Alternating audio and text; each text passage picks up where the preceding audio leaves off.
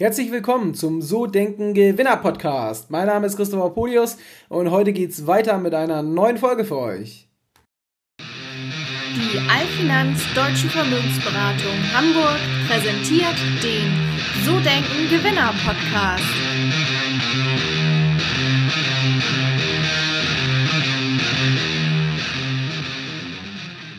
In dieser Folge geht es um das Thema Unternehmertum heißt proaktiv sein.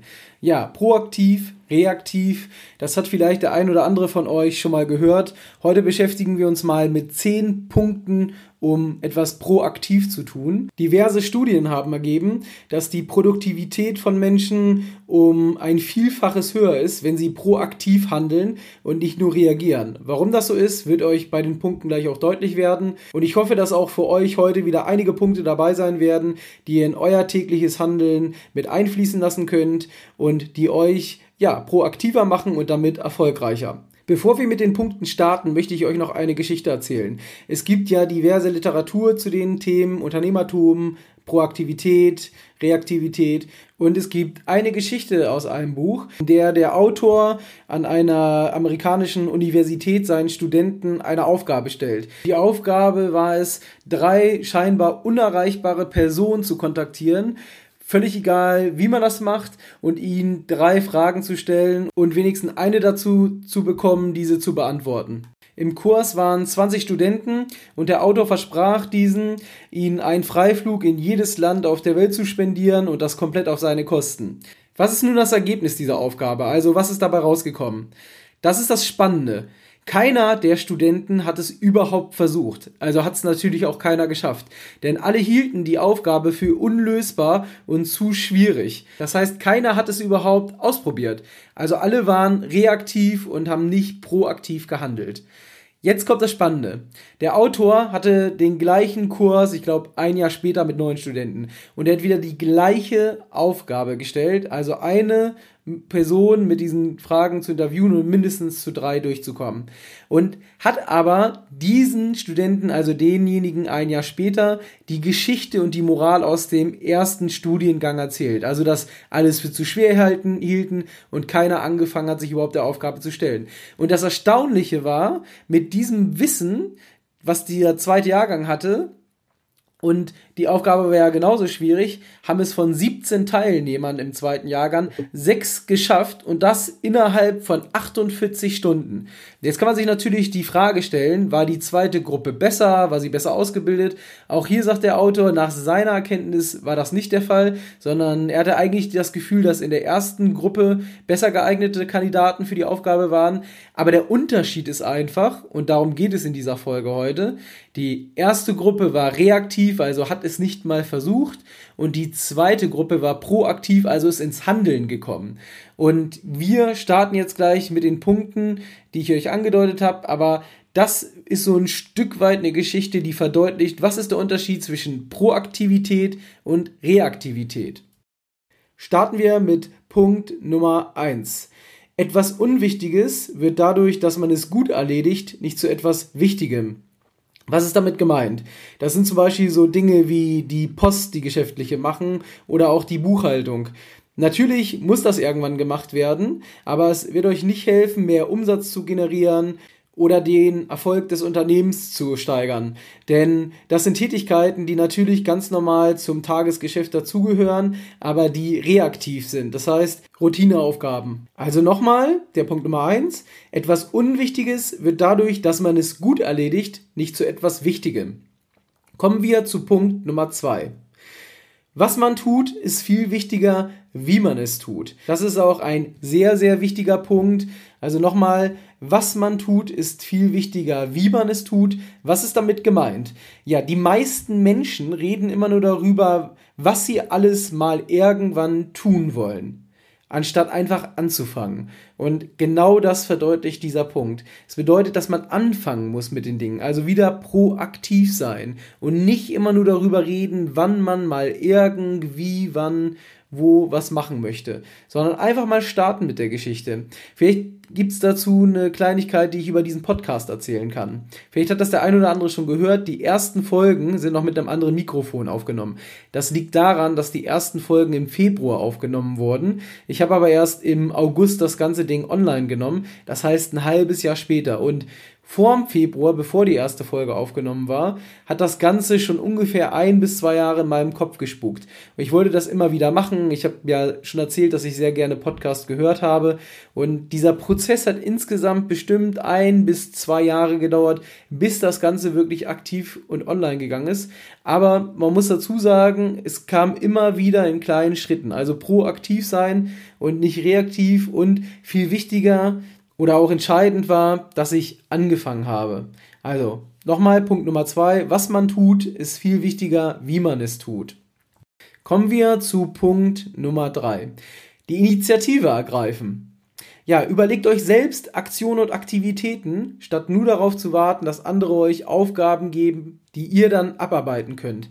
Ich denke, das kennt jeder von der Firma. Es gibt immer mal so Tage, wo man nicht weiß, was man jetzt noch tun soll, wo die Arbeit scheinbar erledigt ist und ja, wo man einfach keine Tätigkeit gerade hat. Und genau das ist wieder dieses Reagieren, darauf zu warten, dass der Chef kommt mit einer Aufgabe, darauf zu warten, dass was passiert. Und der Punkt Nummer drei, die Initiative ergreifen, ist auch sehr entscheidend, nämlich selbst Dinge anzustoßen, selbst Dinge ja anzuregen und die Sachen selber in die Hand zu nehmen. Also überlegt euch selbst Aktionen und Aktivitäten, statt nur darauf zu warten, dass andere euch Aufgaben geben, die ihr abarbeitet. Kommen wir zu Punkt Nummer vier: Proaktiv sprechen und nicht reaktiv. Dazu möchte ich mal das ein oder andere Beispiel bringen. Es ist nämlich schon so, dass in dem täglichen Sprachgebrauch, und da könnt ihr gerne mal drauf achten, es viele Menschen gibt, die sehr reaktiv reden. Zum Beispiel sagen, ich muss Montagmorgen wieder zur Arbeit. Vielleicht für euch mal zur Info, ich nehme immer am Sonntag, Nachmittag, Sonntagabend die Podcast-Folgen auf. Ja, hör da nochmal kurz gegen und realisiere sie dann. Und, und einige von euch werden das kennen. Es gibt ja am Sonntag immer typisch diese Sonntagsdepression. So habe ich das früher mal genannt. Das waren Tage, wo man wusste, okay, morgen muss man wieder arbeiten. Und dieses Ich muss morgen arbeiten ist halt eine reaktive Sprache oder ein reaktives Wort. Jetzt ist es mittlerweile bei mir so, ich bin ja jetzt seit längerer Zeit selbstständig, dass ich mich darauf freue, Montag zu arbeiten. Das heißt, ich darf morgen arbeiten. Und das wäre das Gegenteil zu ich muss. Ich darf morgen arbeiten. Also der proaktive Sprachgebrauch. Und darauf sollte man achten. Zweites Beispiel ist auch oft, glaube ich, in der Gesellschaft verbreitet, wird oft benutzt. Wenn das und das passiert, dann werde ich ins Handeln kommen. Und da war jetzt schon das richtige Wort für die Aktivität drin, aber wir kommen nochmal dazu, wenn ich mal irgendwie dies und das geschafft habe, dann werde ich ins Handeln kommen. Das proaktive Pendant dazu ist, ich werde. Also ich werde morgen das Ganze angehen und nicht wenn und dann, sondern ich werde. Das wäre die proaktive Sprache. Dritter Punkt, ich kann nicht. Auch wieder reaktiv. Proaktiv, ich entscheide mich. Also ich entscheide mich für eine Geschichte, das heißt bewusst eine Entscheidung wieder proaktiv treffen und nicht, ich kann nicht. Also auch da vielleicht drauf achten. Und der letzte, den ich rausgesucht habe, das kann man nicht ändern. Vielleicht habt ihr das auch schon gehört oder das war schon immer so gegen die proaktive Sprache. Ich überlege mir, welche Alternativen es gibt. Das ist zum Beispiel was, was ich gerne mit meinen Mitarbeitern bespreche. Es gibt so oft Dinge, wo dann gesagt wird, das geht nicht und das funktioniert nicht und das kann man so nicht machen. Aber das Gegenteil ist entscheidend, nämlich was für eine Alternative gibt es denn dazu? Jetzt haben wir ja festgestellt, das eine geht nicht, aber was ist die Alternative? Was kann ich sonst tun? Also Punkt Nummer vier, proaktive Sprache und nicht reaktive Sprache. Kommen wir zu Punkt Nummer 5. Ja, nicht ablenken lassen. Punkt Nummer 5, lass dich nicht ablenken.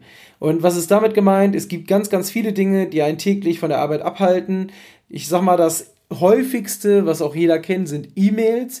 Und das ist am schlimmsten, wenn der E-Mail-Ton eingeschaltet ist. Das heißt, es blockt und man wird automatisch abgelenkt. Das ist ja auch der Grund, warum WhatsApp mittlerweile so eine hohe Ablenkung darstellt, weil das Handy angeht, man sieht, okay, es hat jemand eine Textnachricht geschickt und man sofort darauf reagiert. Vielleicht kennt ihr das, ich kenne das auch selber. Man will dann auch wissen, okay, was wurde da geschrieben, ist das wichtig, ist das nicht wichtig? Ähm, und das war früher die E-Mail, das hat sich so ein bisschen eingefahren. Heutzutage ist es zum Beispiel WhatsApp. Oder was es natürlich auch ist, sind Anrufe. Das heißt, ihr arbeitet gerade an einer Geschichte und werdet immer wieder rausgerissen. Und ähm, tja, da gibt es natürlich auch Möglichkeiten, wie man das Ganze vermeiden kann. Das kommen, kommen wir gleich bei Punkt Nummer 6 zu. Ähm, ein weiterer Punkt bei Lass dich nicht ablenken ist das Thema Kollegen. Natürlich gehört der Austausch mit Kollegen zum Beruf dazu und es bringt ja auch Spaß. Aber proaktive Menschen planen für sich Zeiten ein, wo keine Ablenkung stattfindet. Das heißt, völliger Fokus auf die Arbeit und völlige Konzentration. Punkt Nummer 5, lass dich nicht ablenken. Kommen wir zu Punkt Nummer 6. Zeitfresser vermeiden. Ja, Zeitfresser haben wir gerade schon gehabt. Das sind nämlich sowas wie Mails, Telefonanrufe und Besprechungen. Und da muss ich ganz ehrlich sagen, am besten ist, wenn ihr das Thema komplett vermeiden könnt. Ich denke, Besprechungen sollte man in erster Linie eh nur für den Austausch oder um Entscheidungen zu treffen ansetzen.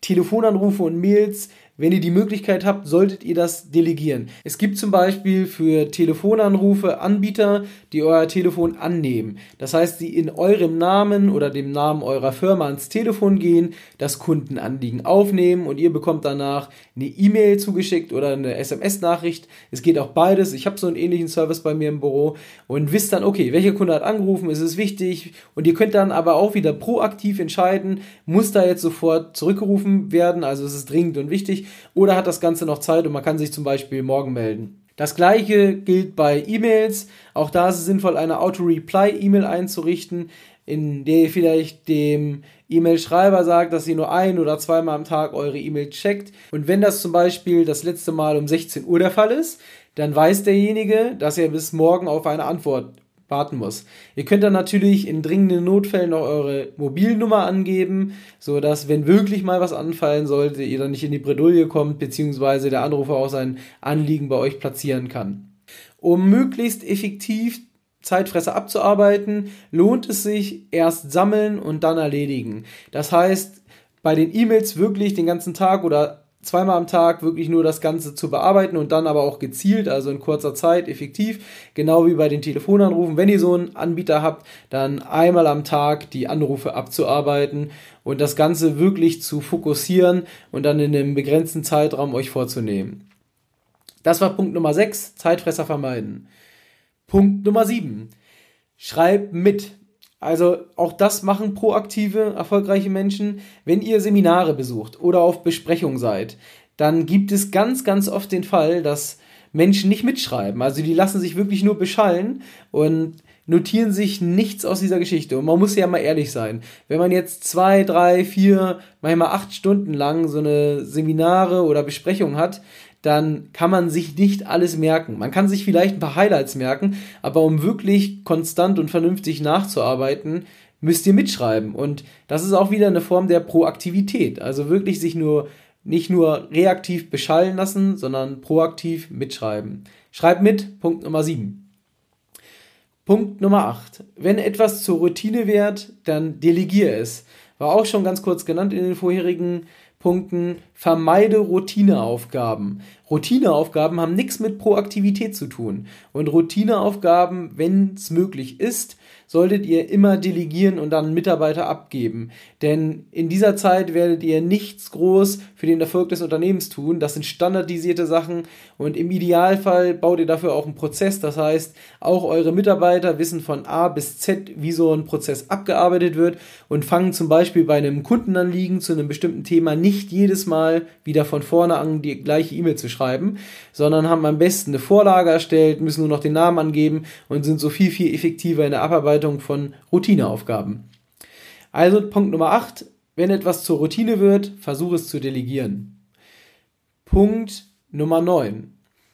Plane deinen Tag mit umsatzbringenden Tätigkeiten. Auch wieder ein Punkt, der Proaktivität ausmacht. Bedeutet, alles das, was du am Tag tust, ist idealerweise auf umsatzbringende Tätigkeiten begrenzt oder ausgerichtet. Was heißt das? Umsatzbringende Tätigkeiten können zum Beispiel Anrufe bei Kunden sein, aber proaktive Anrufe. Das heißt, ihr wartet nicht, bis das Telefon klingelt, sondern nehmt den Hörer in die Hand und akquiriert neue Kunden. Also umsatzbringende Tätigkeiten sind immer Dinge, die euer Unternehmen oder euch im Job nach vorne bringen, die euch weiterbringen und die nicht zur Routine gehören.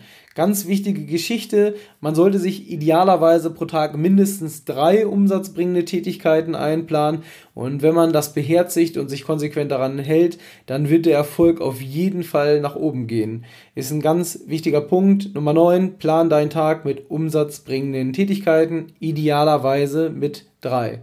Kommen wir zum letzten Punkt, Punkt Nummer 10, das ist so ein bisschen bei Marcel Remus abgekupfert. Ähm, ich kannte den Punkt vorher schon, habe ihn für mich immer umgesetzt. Ich kannte es mit 7 A's, er macht es mit 5 A's. Aber ich nehme jetzt mal die goldene Mitte davon mit 6 A's. Seid angenehm anders als alle anderen. Auch das ist wieder eine Form der Proaktivität.